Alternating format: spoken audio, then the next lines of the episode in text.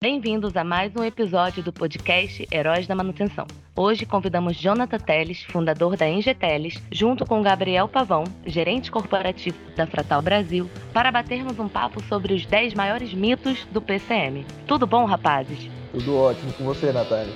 Tudo bem. Olá, Gabriel. Tudo jóia, Nath. Maravilha estar aqui mais uma vez. Obrigado pelo convite. Bom, gostaria que vocês se apresentassem um pouquinho, contassem aí o que, que vocês fazem, onde que vocês atuam.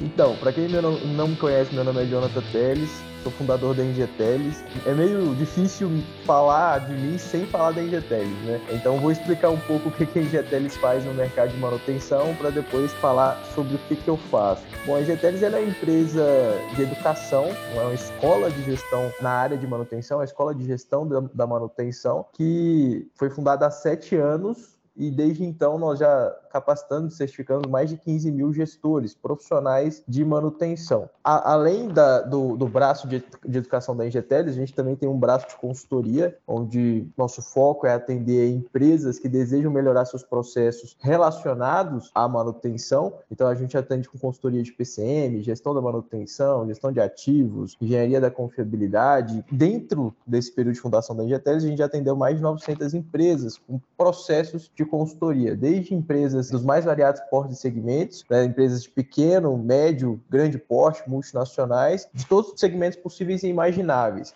A GTLs também hoje ela atua com fornecimento né, de soluções para gestão da manutenção, sendo a principal solução que a gente trabalha em parceria são os produtos da Fractal, né? Então, Fractal One, a gente trabalha tanto com o processo de fornecimento quanto o processo de implantação do sistema, né, do, do software para gestão da manutenção, os dispositivos IoT, Predicto, toda a linha Fractal hoje nós somos parceiros já há algum tempo, né, Gabriel? Isso aí, Teles. Eu vou complementar, né, porque é um motivo de celebração também esse podcast, né? Dessa nossa parceria, né? Esse nosso fechamento, né? Tendo a Ingeteres como distribuidor. Então, para a gente é um orgulho aí ter o maior, né? A maior escola de gestão de manutenção do Brasil, com maior formação de alunos, né? Estudantes. Inclusive eu fui um estudante, sou ainda um estudante da Ingeteles, né? Então, para a gente celebrar esse momento aqui muito especial aí, obrigado, Jonathan, pela participação e pela parceria Eu que, que a gente já vem, já vem há anos, né? Acho que quase dois, três anos de namoro aí. Inclusive, é legal falar, o Teles, ele sempre colocando aí pontos de melhoria na nossa solução, né? Então, é muito importante essa, essa participação e eu acho que para o mercado hoje ter um profissional, ter a empresa, né, Ingeteles ao lado da Fratal vai trazer muitos benefícios nas implementações do nosso software, né, nas empresas. Então, bem-vindo aí, Teles, ao time e mais uma vez aí celebrar essa, essa nossa parceria.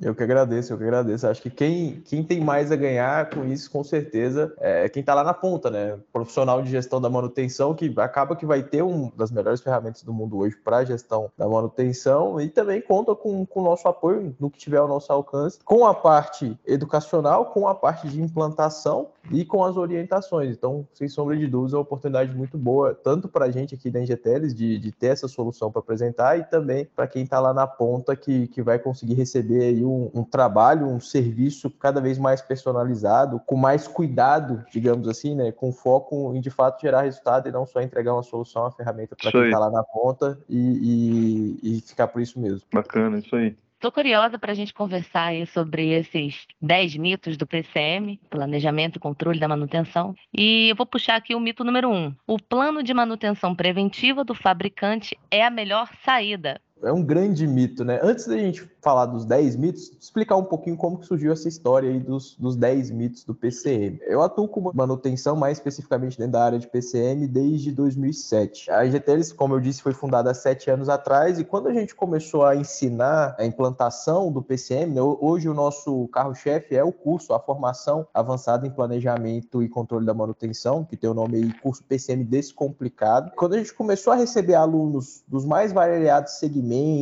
de cada canto do Brasil, né? Eu costumo falar que a gente mora num, num Brasil de 10 Brasis, então cada realidade com certeza é uma realidade diferente. Nós começamos a enxergar que existiam muitas crenças a respeito do que era certo ou não dentro do PCM, né? O que que de fato era uma boa saída, o que que de fato era uma boa estratégia. Então existia muita crença. Com o tempo eu comecei a observar isso e aglutinei tudo numa apresentação só dos 10 maiores mitos que eu vi tanto durante a formação formando esses 15 mil alunos, e também, posteriormente, nos processos de consultoria. Como eu disse, foram mais de 900 empresas que passaram pela Ingeteles, né, tiveram nosso auxílio para implantar o PCM de alguma forma, e eu percebi esses 10 maiores mitos aí. Quando a gente está falando, por exemplo, de RCM, manutenção centrada na confiabilidade, existe uma norma que vai nortear como que você vai fazer a implantação do RCM, a, a SAI JA 1011, SAI JA 1012, a IEC 6311. Quando a gente está falando de gestão de ativos, nós temos lá o pacote de normas ISO 55000.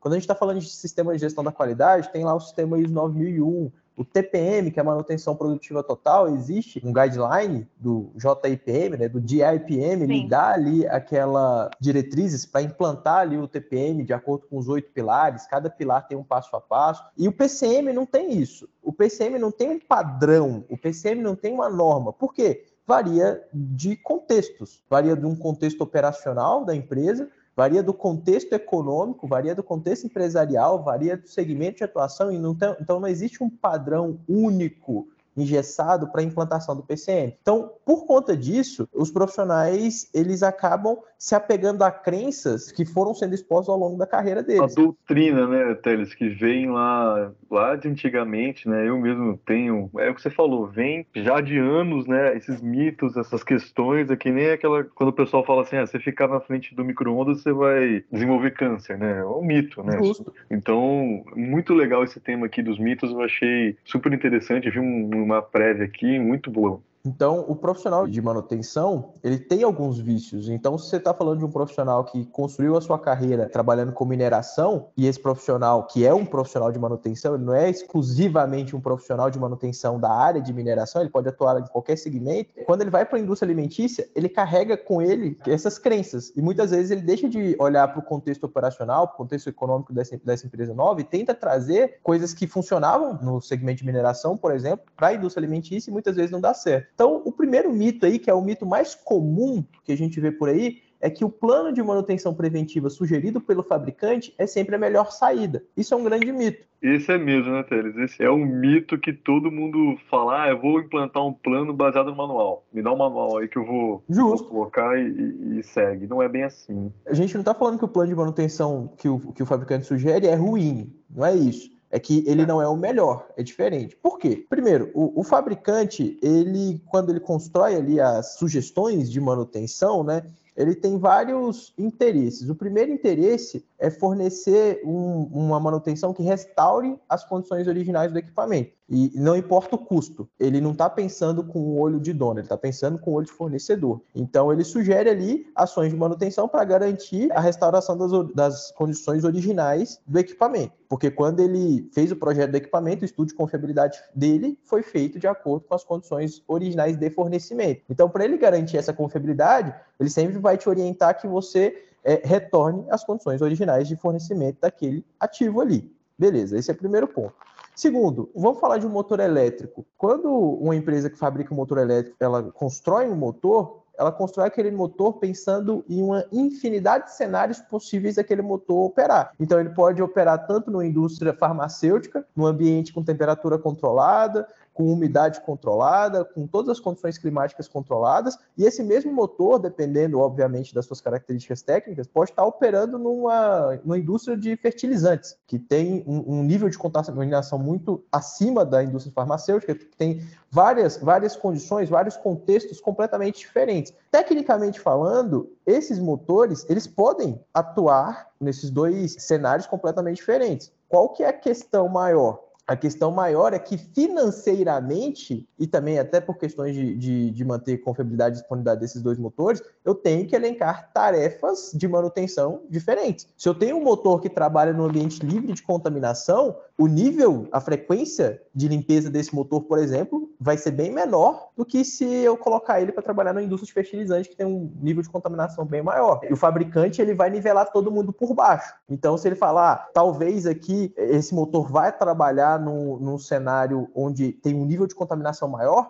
eu vou colocar aqui para essa limpeza ser feita semanalmente. Enquanto é isso aí. lá na indústria farmacêutica talvez pudesse ser feito de forma mensal tem um comum, né, Teres, que é o dos compressores também, né? Compressor de ar comprimido, né? Eles já vêm já com um padrão e compressor você tem uma série de é, intérpretes externas, né, que, que, interferem, né? Que é a temperatura, o ponto de orvalho, aquela, aquela questão toda do ar comprimido, né? Que é um, uma energia que se você não cuida na, no início, né, na geração, você tem problema lá na frente e, que isso interfere muito, né, na manutenção da, de válvulas, é, enfim, secadores de ar, enfim, chillers, enfim, tudo que tem gerado a, a compressor de ar comprimido, HVAC e tudo mais. E aí a gente sempre vai nessa linha, né? Do fabricante. E às vezes a gente não considera o que está externo. Isso é bem, bem legal, bem legal, Teles, essa, essa questão do mito, né? Pois é, então, quando a gente está falando de, de ter o, o, melhor plano, o fabricante ele é especialista naquele equipamento que ele produziu, ele, que ele fabricou, né? Ele não é especialista no nosso processo. O melhor plano de manutenção é aquele que foi desenhado pensando no processo como, como um todo, não só no ativo. Então, tem que pensar nas minhas condições operacionais, no meu contexto operacional, no contexto financeiro e estratégico da minha empresa. Se eu tenho uma empresa, por exemplo, que pode parar minha linha de produção toda semana para eu fazer manutenção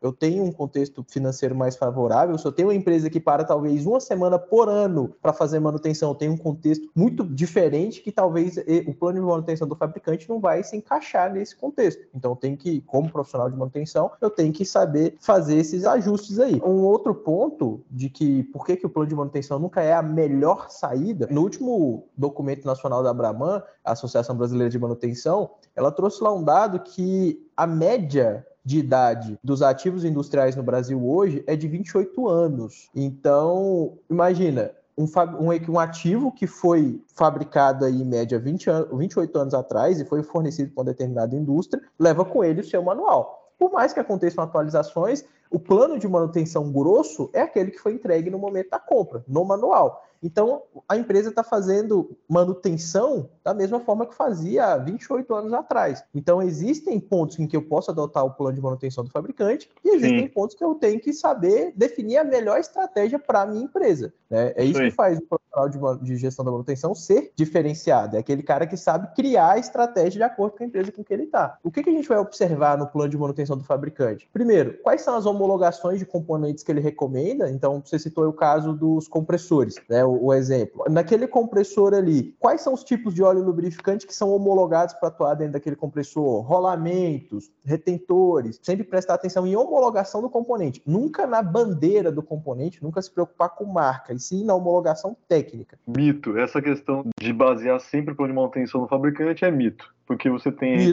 condições externas que precisam ser avaliadas e nem sempre é, o que você traz lá de uma outra indústria é aplicado naquela que você está trabalhando hoje, né? Vamos lá, mito número dois. Manutenção preventiva é o melhor dos cenários. Esse com certeza, também é um mito muito enraizado, né? Todo mundo acha que o setor de manutenção, o departamento de manutenção, deve sempre fazer o maior número de manutenções preventivas possível. Isso não é realidade. O pessoal confunde muito manutenção preventiva com manutenção planejada. O setor de manutenção tem que cada vez mais fazer o número de manutenções planejadas, né, o maior número possível de manutenções planejadas, não necessariamente as manutenções preventivas. Então, para ficar claro aqui para quem está escutando a gente aí, eu tenho lá duas categorias básicas de serviço de manutenção: as manutenções planejadas e as não planejadas. A manutenção planejada, ela se distribui em alguns tipos: manutenção preventiva, manutenção preditiva, que vão se derivando em vários outros subtipos, digamos assim, que é, que é o que a gente chama de estratégias. A manutenção não planejada, a maior parte das manutenções não planejadas são as manutenções corretivas emergenciais. Eu posso ter uma melhoria não planejada, né? Imagina que eu estou ali trabalhando trabalhando e de repente apareceu uma oportunidade de melhoria que não estava planejada tanto no meu cronograma, nem no meu orçamento, não tinha nada planejado, mas foi uma oportunidade. Eu posso fazer isso, mas não é o caso. O que, é que eu quero é, elencar aqui? A manutenção preventiva, que é aquela, ela é dividida em duas grandes vertentes que são as manutenções sistemáticas, aquelas manutenções que eu vou fazendo de tempos em tempos, que são as, a maioria delas são restaurações sistemáticas. O que, que são as restaurações? Ah, eu tenho uma limpeza,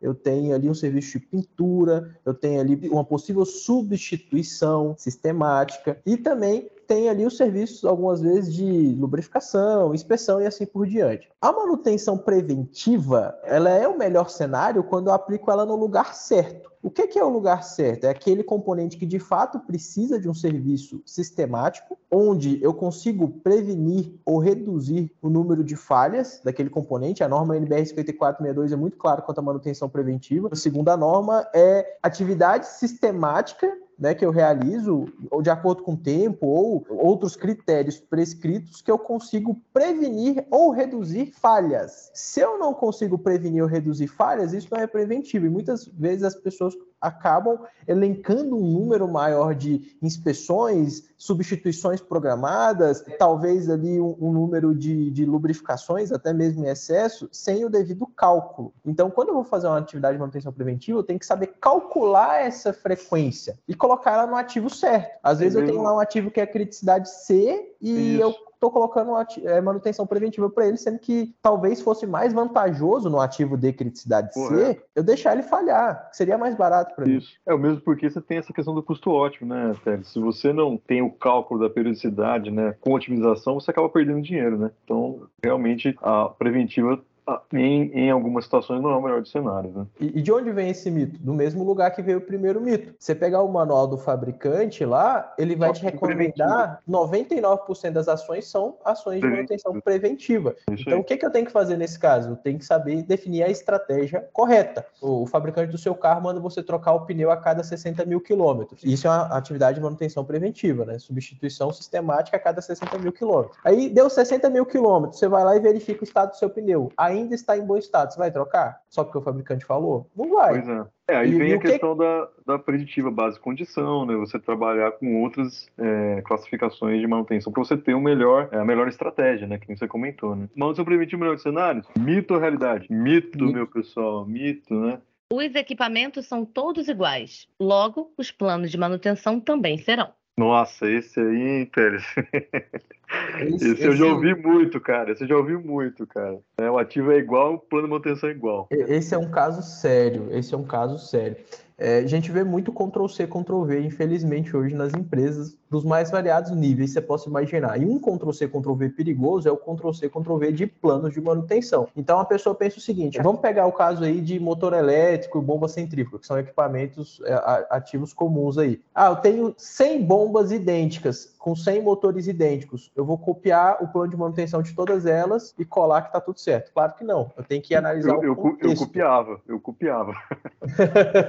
Pecado mortal. Eu fazia isso, cara. Eu trouxe quatro exemplos de por que isso é perigoso. Primeiro, eu posso ter um ativo fisicamente idêntico a outro, porém eles podem desempenhar funções distintas e por conta disso terem criticidades diferentes. Eu posso ter um motor elétrico, uma bomba centrífuga, por exemplo, que opera num sistema de bombeamento de água potável para a planta, e posso uhum. ter o mesmo motor elétrico e bomba centrífuga trabalhando no sistema de combate a incêndio da planta. São dois exemplos onde a criticidade vai ser diferente. Então, não posso ter o mesmo, o mesmo plano de manutenção se a criticidade de um, caso venha a falhar, é bem mais prejudicial. Eu posso ter dois ônibus, onde um ônibus faz um trecho mais urbano, onde ele está todo dia ali na garagem, está todo dia na oficina, então eu tenho mais acesso àquele ônibus para fazer intervenção de manutenção, e posso ter o mesmo ônibus trabalhando na mesma empresa, porém ele faz viagens maiores, fica 5, 6, 7 dias fora e fica menos na oficina. Então Sim. eu tenho que planejar a manutenção desse ônibus, por exemplo, de uma forma diferente. Até naquele teu, no teu livro, né, que você está lançando o segundo, né, Teres, do Descomplicando é, PCM, né? Lembro você colocando lá a questão da primordial, né? Para não copiar o plano é definir o mapa de criticidade, né?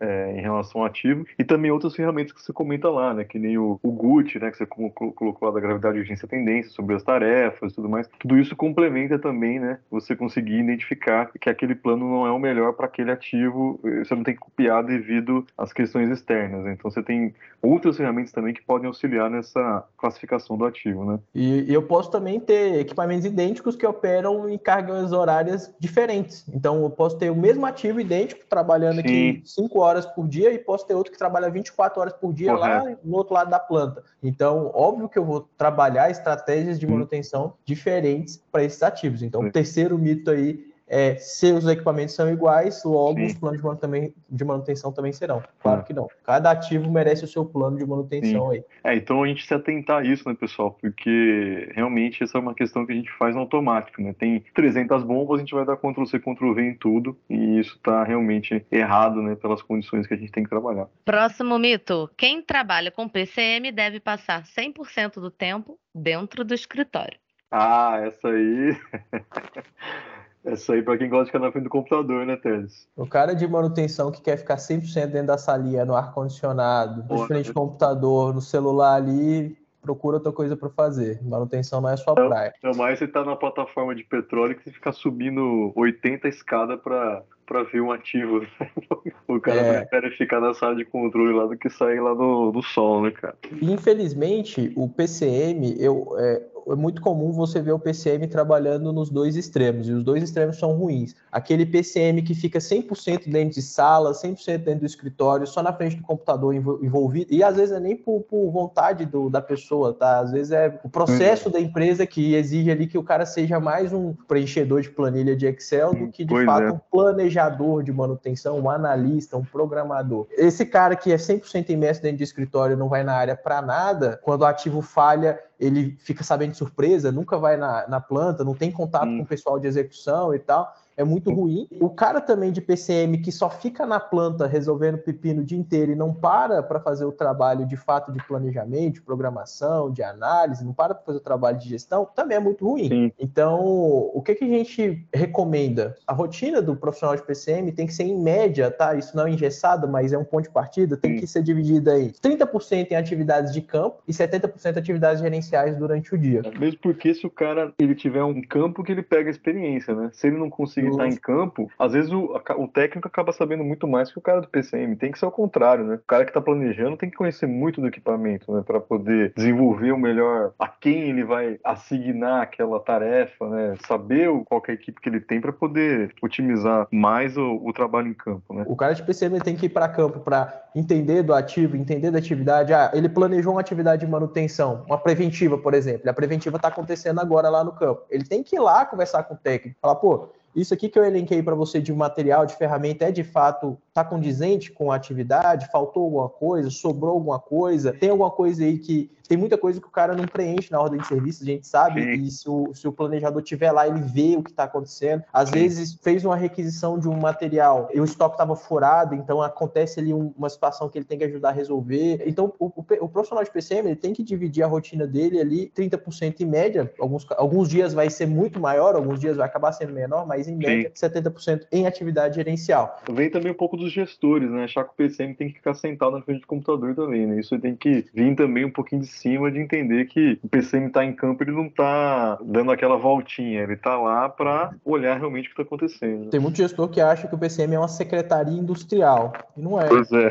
Tipo, ah, preciso tirar uma cópia, vai lá no PCM que os caras resolvem. Ah, preciso comprar café, preciso mandar E é o, é o setor mais importante, né, que tem que ser valorizado, né, realmente. Isso o, o profissional tem que praticar o que a gente chama de Gemba e Gembutsu, né? Gemba, lá onde o fenômeno acontece o fenômeno, ou seja, lá em campo, Gembutsu, entender o fenômeno, entender o que está acontecendo, conversar com o pessoal, ver qual é a dificuldade. Então, esse é um dos maiores mitos aí que a gente tem, que o PCM deve ficar 100% dentro de sala, muito pelo contrário, tem que ir por fora. Campo. Mito mesmo. Mito número 5. Os profissionais do PCM devem ser multifuncionais. Pessoal confunde muito, muito multifuncionalidade com polivalência, são duas coisas diferentes. O que é o multifuncional? É o profissional que fa faz muita coisa só que são além das suas funções. Então, por exemplo, ah, eu tenho ali o planejador que também programa, que também analisa, que também faz compra. análise de vibração, também compra. O cara vai lá na torneadora que faz serviço externo ver como é que tá o serviço e tal. Então, esse cara é um multifuncional. É diferente. É aquele cara que a gente sempre fala, né? O pato. Ele faz muita coisa, mas acaba que por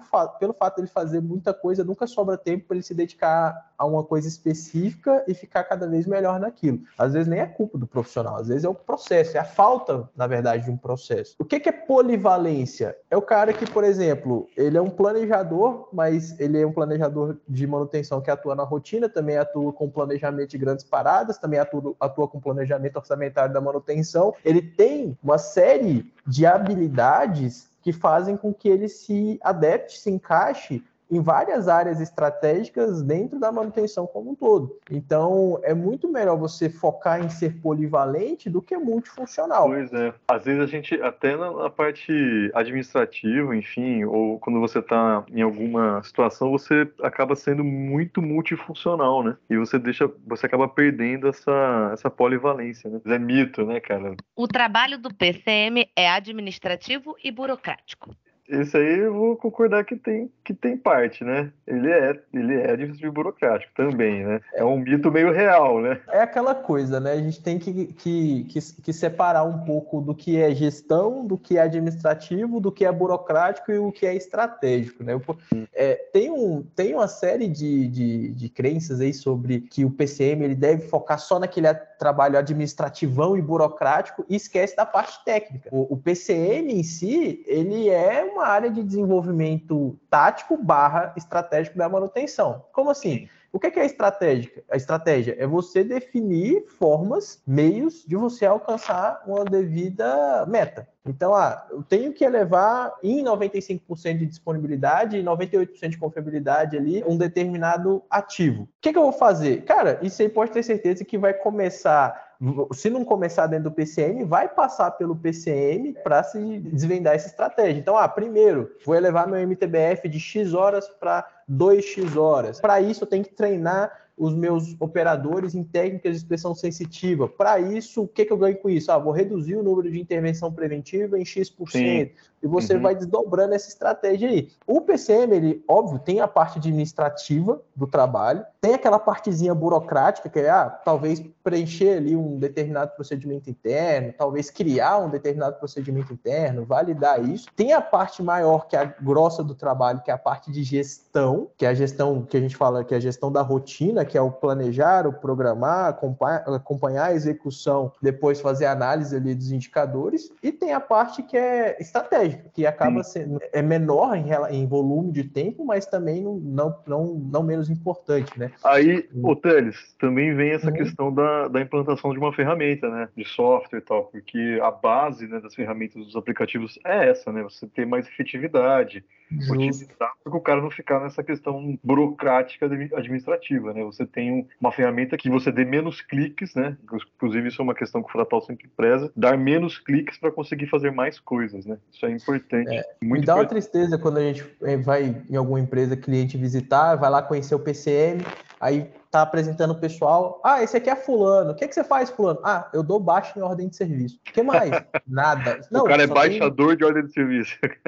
teve, um, teve um cliente recente até que a gente foi visitar, a gente conversando lá e tal. Aí o pessoal falou: ah, quantas pessoas. Eu perguntei, quantas pessoas tem no PCM? São oito pessoas no, no turno administrativo, aí ficam duas no segundo turno e uma no terceiro turno. Aí eu, ué, tá, mas o que, que essas pessoas fazem? Não, a do segundo turno, ela, ela ajuda a dar uma vazão aqui nas preventivas que às vezes a gente tem que fazer na parte do segundo turno e tal, e tem uma pessoa para dar baixa em ordem de serviço Nossa. em cada turno. Esse, esse cada cara, turno. esse cara é um polivalente que está sendo mal aproveitado, né? Ele é univalente, ele tem uma função só e está só fazendo isso. Ele é um digitador, ele pega ali, ah, dá entrada em nota fiscal de fornecedor, é, é, resolve um pepininho, mas 95% do tempo dele é dando baixa em ordem de serviço. Se ele tivesse uma ferramenta que o próprio executante talvez, né, fizesse esse lançamento, desse essa baixa, ou tivesse um processo já Mobile, né? automatizado, né? mobilidade, essa, né? essa, essa, burocracia aí já tinha sido ah. eliminada. Então, cara, mito, mito, mito essa parte aí que realmente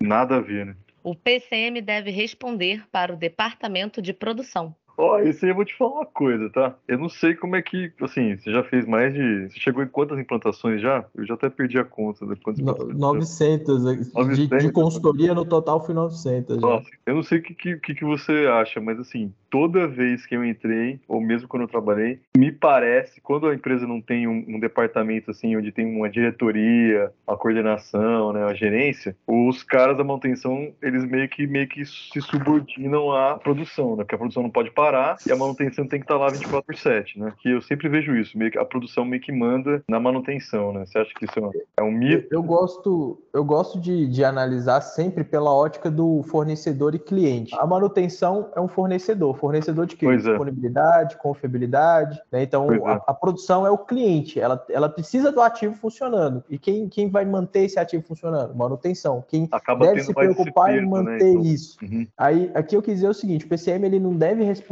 por departamento de produção no seguinte sentido. Eu já vi muito isso acontecer. Não só o PCM, tá? Mas a manutenção como um todo. Um determinado supervisor de produção lá tá lá trabalhando, percebeu que o motor tá com um ruído anormal. Ao invés dele pedir para alguém verificar se tá ok o motor, ele já passa uhum. para o PCM o seguinte: ó, oh, programa a troca dos rolamentos daquele motor elétrico ali que ele tá fazendo pois barulho é. estranho. E, tipo, ninguém, em momento algum, questionar. Fala, peraí, peraí, não, vamos lá, deixa eu entender e o tal. cara já o PCM, passa que quer fazer, né? Ele nem dá o, Ele passa a solicitação, o diagnóstico, o prognóstico já. E, e, e, às vezes ainda dá o prazo, fala, olha, tem que ser até sábado, porque a partir de semana que vem a gente não vai parar. Então, existem alguns profissionais de, de, produção que, talvez por já ter essa cultura mais disseminada na empresa, talvez por ter, às vezes, uma, um, um, uma voz mais forte ali dentro, ter essa influência, eles acabam se intrometendo, digamos assim, né? Mais do que deviam na área de manutenção. Isso está errado.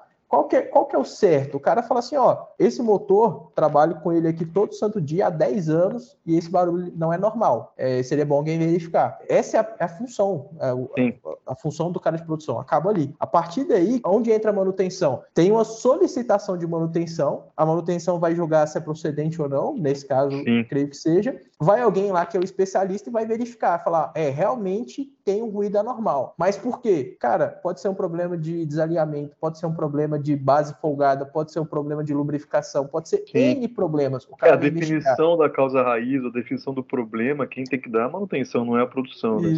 Aí, ah, o cara identificou o problema, falou, ó, realmente lá é um problema, eu fui lá, fiz um ensaio, sei lá, de termografia. Realmente Sim. tem um problema de no rolamento traseiro Sim. e a gente vai, aí, o que, que a manutenção tem que fazer? Com base no conhecimento que ela tem, estimar um prazo para fazer a substituição. Falar, não, então isso aqui a gente pode, vai ter um feriado semana que vem, que já vai ter uma manutenção planejada aqui, a gente aproveita que o ativo vai estar tá parado já, porque a fábrica não vai estar tá operando, e vamos colocar uhum. essa manutenção aqui para fazer. Então, o cara, a manutenção deu a estratégia, fala, não, Sim. nós vamos supervisionar diariamente o ativo, vamos ficar aqui sempre de olho, mas essa substituição vai ser feita lá no feriado. A manutenção tem que ter essa autonomia. Eu ia comentar sobre isso também, né, Jonathan? Porque quando você implanta lá, por exemplo, a manutenção autônoma, né, em que o próprio operador esteja realizando um checklist determinado, você também empodera um pouco, né, o cara da produção a, a falar, bom, eu vou até aqui, né? Eu tenho esse checklist, eu vou até aqui. Então agora se teve uma parada por uma falha, e não, eu não sou responsável por isso, eu sou responsável talvez por reportar, mas não para dizer o que, o que tem, deve ser feito, né? Então, realmente, isso é mito, né? A produção não, a manutenção não pode ser responder para a produção, né? Realmente, isso aí você tem. Isso. E, e, principalmente quando você tem a manutenção, digamos assim, né? É, no melhor sentido da palavra, ela não tem um dono, não tem um pai, o cara que vai lá e tipo, compra as brigas. Geralmente a produção sempre tem alguém que compra briga, manutenção é, é diferente, né? Manutenção é. tem, tem aquele cara que às vezes ele vai lá, compra a briga, mas ele cansa rápido, fala, ah, vamos fazer pro cara parar de encher o saco. É, e aí, só que depois quando o gestor vai pegar e vai olhar lá, poxa, mas você estourou o budget lá do orçamento que a gente tinha, é, mas eu fiz o que a produção mandou, e aí que vem a questão da responsabilidade, né? Aí você vai jogar é. na, nas costas de quem, né? Na costas da manutenção da produção, da manutenção. Então. Né? Mito, então. O trabalho do PCM se resume ao software de gestão da manutenção. Epa, esse aí. esse aí eu vou, vou defender, hein? Eu quero ver qual que, é, qual que é a tua, qual é o teu argumento aí. Tem muito profissional que acha que o trabalho do PCM ele é limitado tanto ah, à funcionalidade sim. ou uhum. ao que o software de gestão da manutenção que ele tem lá oferece. Provém. Ou até mesmo uhum. a ausência do software. Realmente, tem cara que acha realmente. que não consegue fazer gestão porque não tem software. Sim. E a, a gente já ensina o contrário. Fala, cara, você tem que escrever seu processo para entender o que, que você precisa dentro do software. Quando a gente vai fazer lá as demos lá pro, pro, pro Fractal One, o que, que, a gente pergunta? Ah, que segmento que você está? Uhum.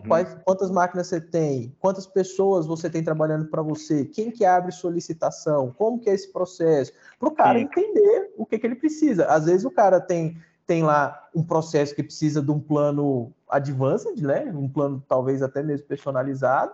E tem cara que tem uma empresa tão grande quanto, mas o processo dele é tão mais enxuto que ele precisa, sei lá, de um corporate, de um Sim. plano um pouco mais enxuto em número de, de, de, funcionalidades, mas que vai atender ele da mesma forma. Então, o, tem muito profissional, eu vejo muito isso em consultoria. Chego lá, ah, me fala aí qual que é a, a, disponibilidade dos seus ativos de criticidade A no último mês. Ah, não, não sei dos ativos, não. Sei da planta toda. Por quê? Sim. Porque o meu software não oferece do, de ativo por ativo, ele oferece da planta. Tá, pois mas é. é porque o software não oferece que você não tem como calcular. É uma conta pois de é. duas operações Nossa, básicas. Essa é uma dor é. que você está falando muito, muito interessante, Teres, porque, por exemplo, a gente como software, a gente já está há oito anos no mercado, né? E sempre aquela questão de sugestões, melhorias, o Fratal ele vem evoluindo constantemente, né? Eu acho que a grande base do software, que é o que o Fratal se destaca, é você ter uma base sólida, né? De, um, de uma forma que você possa evoluir o sistema cada vez mais. E quando você chega, às vezes acontece isso, né? De você falar, ah, mas eu quero que você faça isso, né? Aí você fala, ah, mas dentro do software não dá para fazer, mas fora dá. Então você não vai fazer porque essa, essa melhoria essa não está implantada, essa melhoria não está implantada. Então,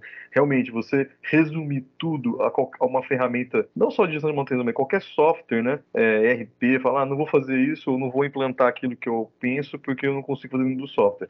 Não se resume só isso, né? Ele é muito maior do que só. Acho que a ferramenta ela vem para ajudar e auxiliar, né, para complementar e, e, diminuir a burocracia, mas não se resume só no software de gestão de manutenção, tem razão. É, eu costumo falar que um, um, bom, um software de gestão de manutenção no geral, ele potencializa. Então, se você tem, um, se você tem um, um, processo já bem definido, quando você pega a ferramenta certa, você potencializa é, seu tempo, você potencializa a produtividade, você potencializa a organização. Potencializar. É, agora, quando você não tem e você pega um software aleatório e joga lá sem nenhum tipo de apoio, digamos assim, sem nenhum tipo de orientação, aquilo que você não tem vai só potencializar. Então, antes você já não sabia que ativos que você tinha sob sua gestão. Agora, com o software, você vai cadastrar aquilo que o software te, te dá, te entrega. Uhum. Então, a, a, nível de cadastro, por exemplo, quantos níveis hierárquicos eu consigo cadastrar uhum. com esse software aqui? Uhum. Às vezes o cara nem sabe qual que é o, qual que é o, certo, o nível certo de cadastro que ele precisa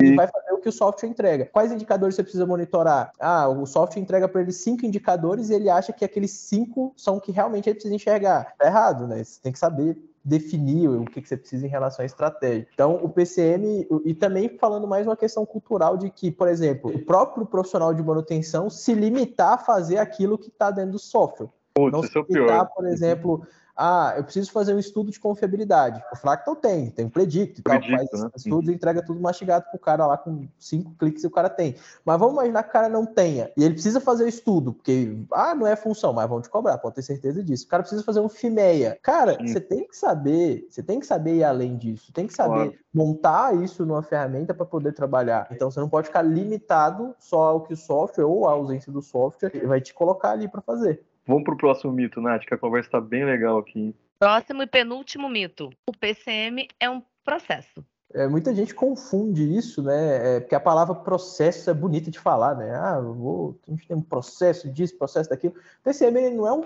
processo, não é uma coisa. O que é um processo? Um negócio que tem um início, um meio e um fim. O PCM ele tem diversos processos dentro dele, mas primeiro de tudo ele é um, um setor ele é um departamento, ele é uma célula dentro da manutenção. E essa célula, ela não opera em um único processo, ela opera em ciclos de processo. Então, o ciclo que é base do PCM é o próprio PDCA. Né? Não tem por que reinventar a roda. O negócio funciona há algumas boas décadas aí e não tem por que a gente reinventar a roda. Então, eu tenho, dentro do PDCA, né, eu tenho o P de planejamento. Dentro do planejamento, eu tenho os processos de planejamento. Então, eu tenho ali a elaboração Sim. dos planos de manutenção, manutenção os procedimentos, instrução de trabalho, desenvolvimento de matriz de criticidade, tudo isso eu vou atuar dentro do, do, meu processo de planejamento. É, mesmo, mesmo porque se ele fosse só um processo, ele não ia prover exatamente aquilo que a gente quer que o PCM traga, né? Que é reduzir falha, promover eficiência, levar produtividade, né? Você garantir a segurança, prevenir acidente de trabalho. Então, você tem minimizar os custos da manutenção, você tem um monte de processos dentro do PCM. Então, falar que o PCM é um processo realmente é mito, né? Porque está é, envolvido em N questões, né? Qualidade do produto, né? A gente comenta aumentar a confiabilidade, disponibilidade, a infraestrutura. Então, você sempre fala isso, né? Por exemplo, o PCM tem essas, esses pilares, né? Das pessoas, dos processos, dos ativos. Então,